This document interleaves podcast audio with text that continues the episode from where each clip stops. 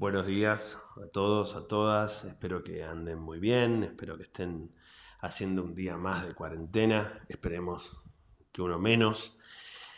Y quería en este breve audio recalar un poquito en lo que vimos y analizamos en el audio anterior, que fue como muy amplio, y quería hacer foco en dos cuestiones.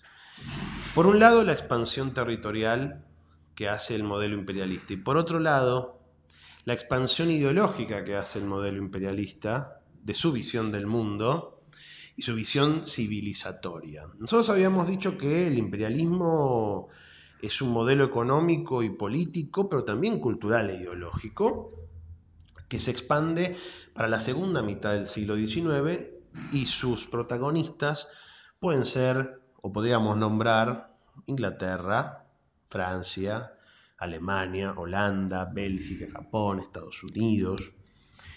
Pero la expansión territorial es una expansión colonialista. Estos países necesitan nuevos territorios para poder posicionar sus mercaderías.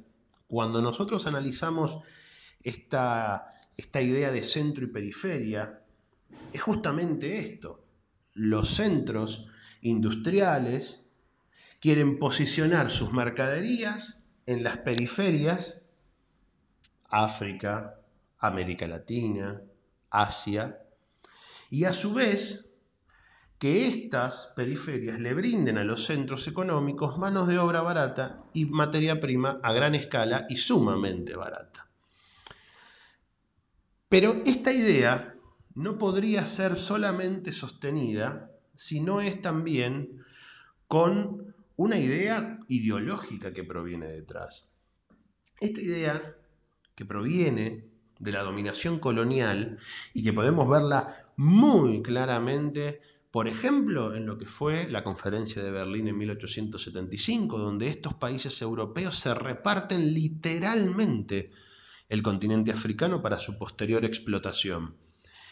Pero también el colonialismo propio del modelo imperialista es un modelo de colonialismo en donde también se lo que se exporta es el modelo de civilización europea. Esta idea de que lo que no es europeo, lo que no proviene, lo que no conjuga con la Europa de ese momento, es bárbaro. Es este, es en detrimento de esas sociedades. Y por eso también muchos políticos europeos creen que están haciendo una función, les diría que eh, casi religiosa en muchos de esos países, porque creen que están llevando la civilización, las buenas costumbres del mundo europeo occidental, las están llevando a América Latina, a Asia, a África, ¿está bien?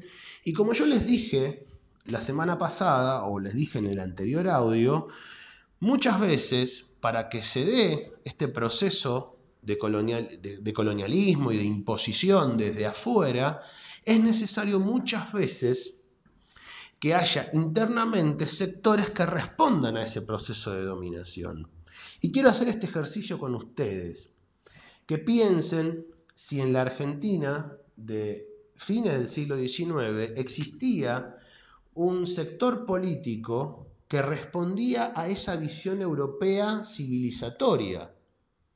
Está bien que empieza a mostrar que el gaucho, que el aborigen o el nativo, está bien que los caudillos que quedaban en el interior eran la muestra cabal de que la Argentina, por esas cuestiones, no era civilizada y por, por esas razones no avanzaba en la escala mundial, no avanzaba, ¿no? Lo, civilizatorio debía correr esos actores, los debía exterminar literalmente, en algunos casos, los debía exterminar e imponer una visión europea de la sociedad argentina.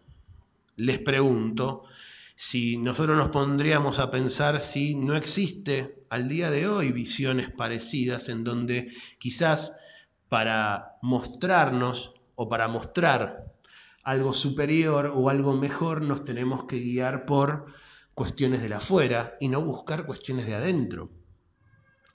Este germen, este germen civilizatorio que trae el imperialismo no terminó, continúa, está bien, y es un germen que van a tomar los políticos argentinos de mediados del siglo XIX y que lo van a apuntalar muy fuerte.